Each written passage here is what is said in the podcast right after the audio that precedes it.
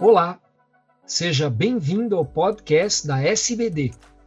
Esse podcast tem o patrocínio da Novo Nordisk. Eu sou Fernando Valente, professor da disciplina de endocrinologia da Faculdade de Medicina do ABC e editor do podcast. A perda de peso com agonista do GLP-1 se dá na mesma intensidade em pacientes magros e obesos? Existe evidência de proteção contra o declínio cognitivo com agonista de GLP-1? Esses programas contam com a participação de grandes diabetologistas brasileiros. Hoje o tema é Idosos e agonistas de GLP-1. Quais os limites? E quem vai responder a essa e outras perguntas é a doutora Daniela Espíndola, professora do Serviço de Endocrinologia da Universidade Federal de Goiás e investigadora principal da Unidade de Pesquisa Clínica de Endocrinologia da UFG. Tudo bem, Dani? É um prazer falar com você. Bem-vinda. Prazer enorme, Fernando. Obrigada pelo convite. Dani, quando estamos diante de pacientes idosos, precisamos sempre, mais do que para qualquer outra faixa de idade, pensar em segurança. Uma preocupação é a hipoglicemia, especialmente porque a percepção de uma hipoglicemia pode estar comprometida no idoso. O que os estudos sobre agonistas de GLP-1 nos dizem a esse respeito? Fernando, os agonistas de GLP-1 são drogas bastante seguras do ponto de vista de hipoglicemia. E como você bem observou, a população geriátrica é predisposta à hipoglicemia, seja por síndromes associadas, como a demência, como a polifarmácia, seja por doenças crônicas como a própria nefropatia diabética, o uso de medicações como sulfas e insulina e é de grande importância se evitar a hipoglicemia nesses pacientes.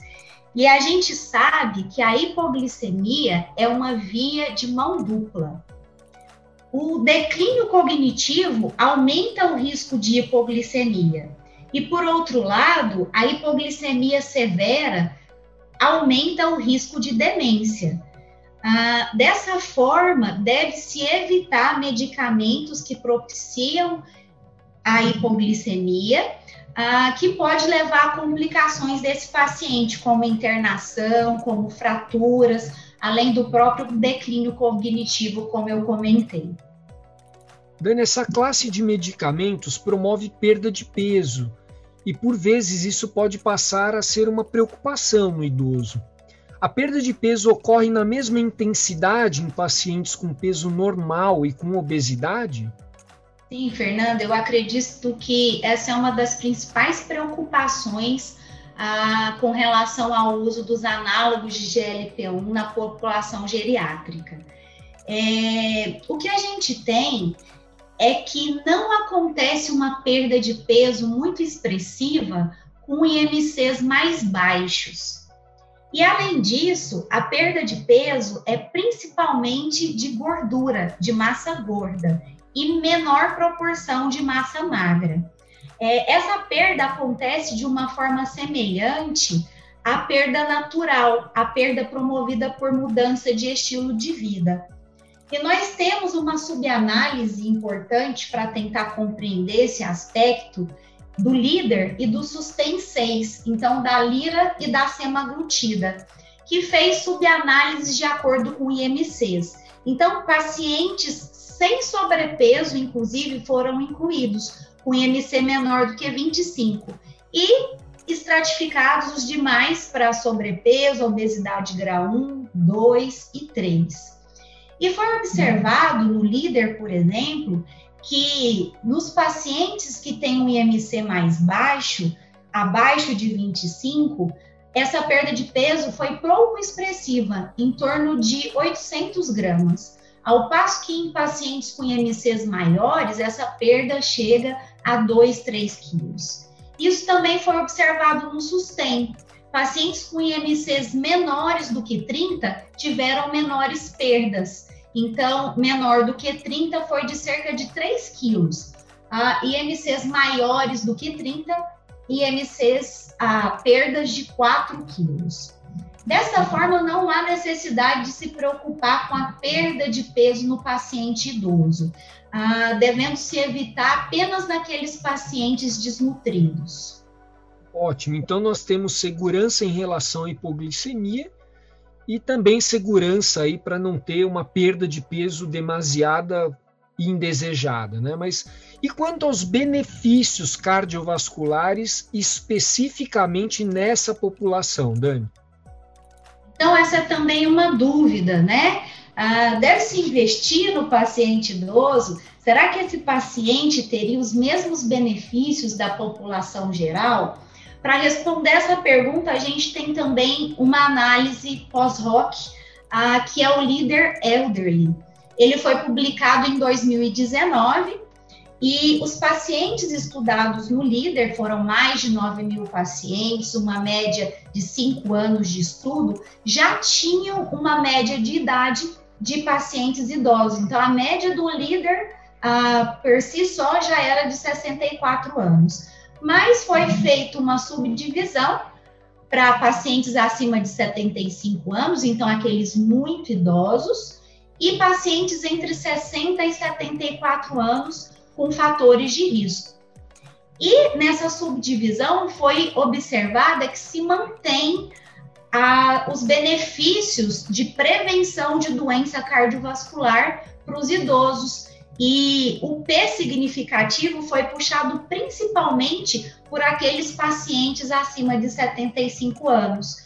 Então, da mesma forma que para a população geral foi observada uma redução de MACE, ah, então de morte cardiovascular, infarto e AVC, é, de que foi de 34%, e também observada uma redução no MACE expandido, que entra a internação por insuficiência cardíaca, angina.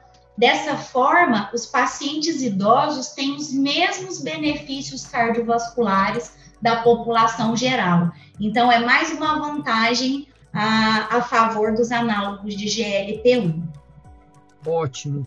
Bom, um outro problema que acompanha o paciente idoso é a polifarmácia. Com o uso de agonista de GLP-1, Existe a possibilidade de desmedicalização? Sim, Fernando, eu acho que a gente pode discutir esse termo de uma forma bastante ampla. É, como você comentou, a polifarmácia deve ser evitada nesses pacientes. Ah, já é sabido que quanto maior o número de drogas prescritas, menor a aderência.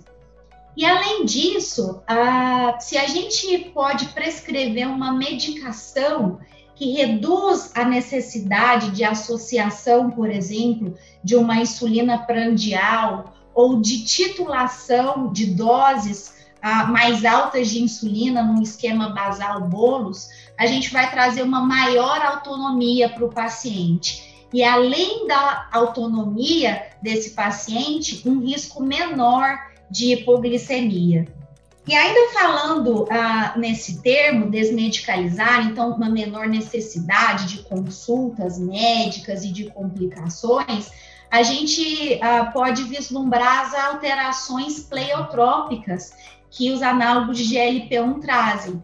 Então, a gente já tem evidências aí de melhora de esteatose hepática, de uma pequena redução na pressão arterial, na lipemia pós-prandial, traduzindo em melhoria do perfil lipídico, ah, e dessa forma estão trazendo menos polifarmácia, menos hipoglicemia, ações pleotróficas e diminuição de doença cardiovascular, a gente poderia é, trazer uma melhor qualidade de vida para esse paciente e diminuir a necessidade de uma assistência médica ah, que muitas vezes precisa ser muito frequente. Além da polifarmácia para saúde metabólica, não é infrequente o idoso fazer uso de um medicamento de ação central em questão de interação, nós podemos ficar tranquilos em usar o agonista de GLP-1, né, Dani?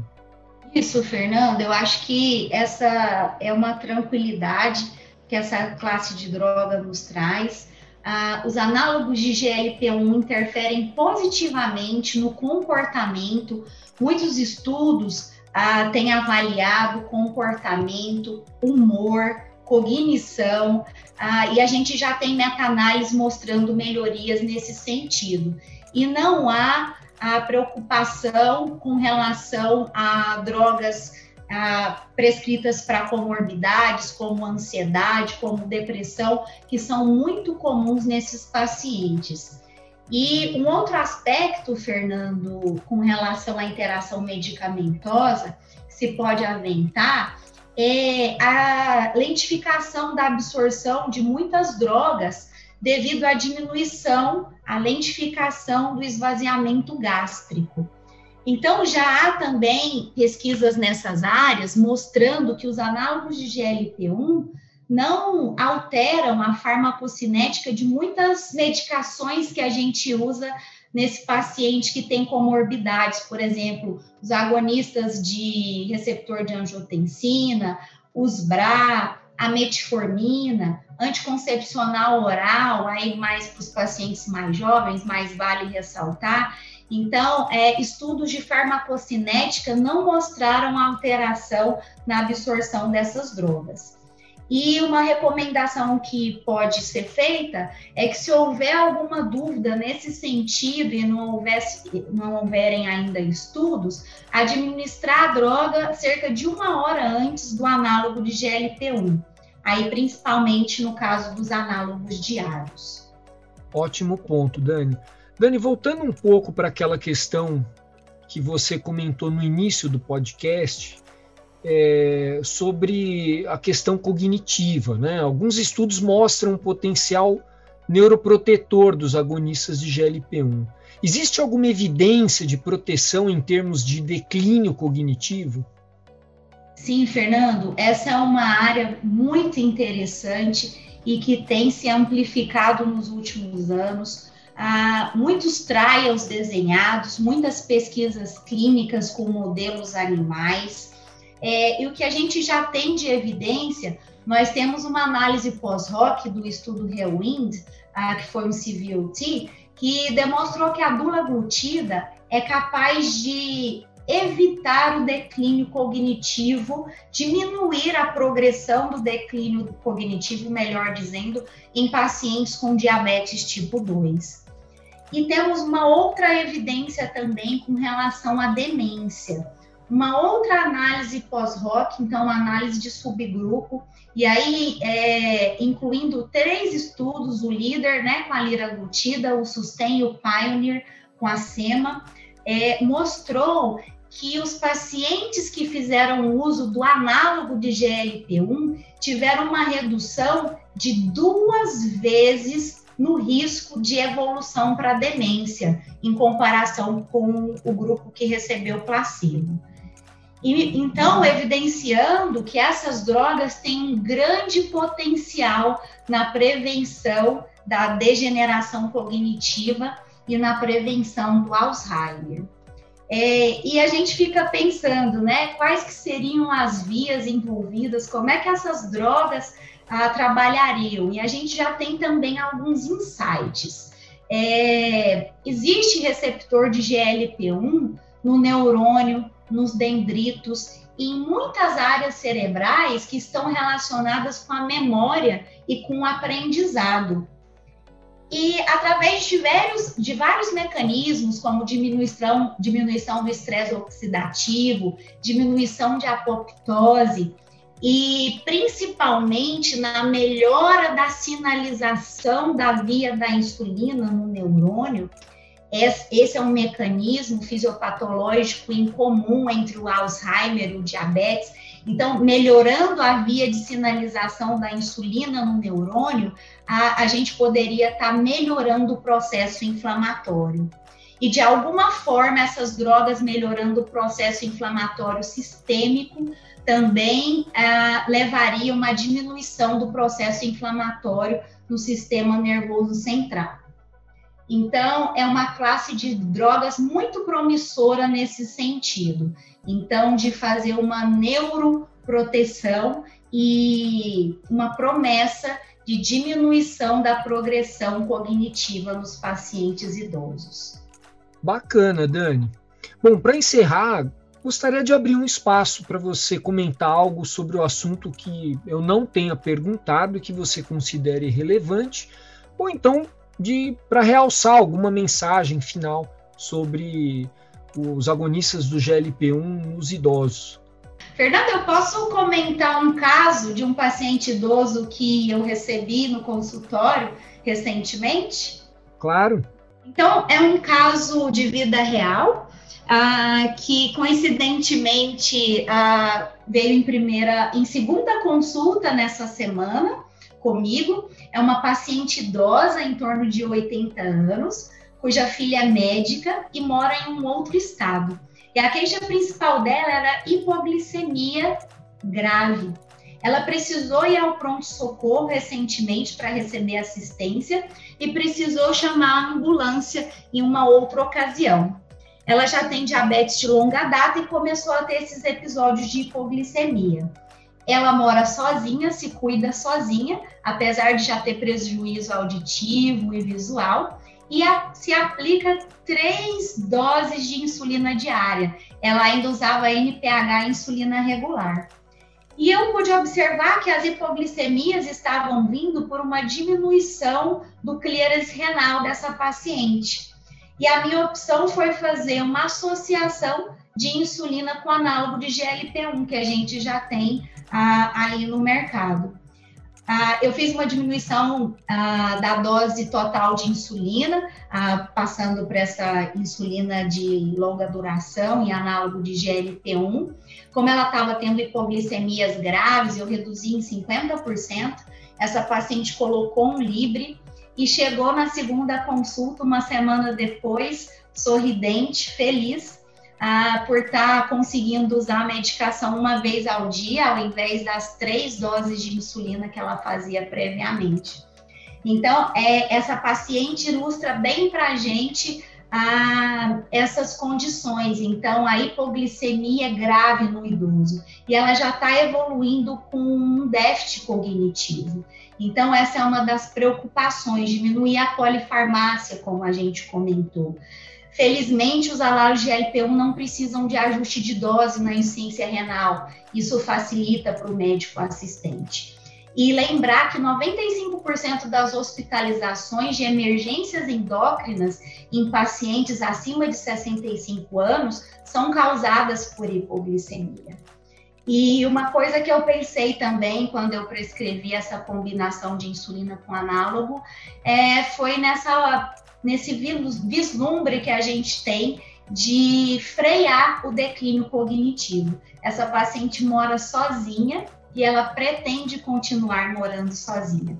Quem sabe no futuro a gente vai ter essas respostas e essa paciente já esteja se beneficiando uh, de uma diminuição no declínio de memória nada como vermos toda a teoria que conversamos na prática, né, Dani?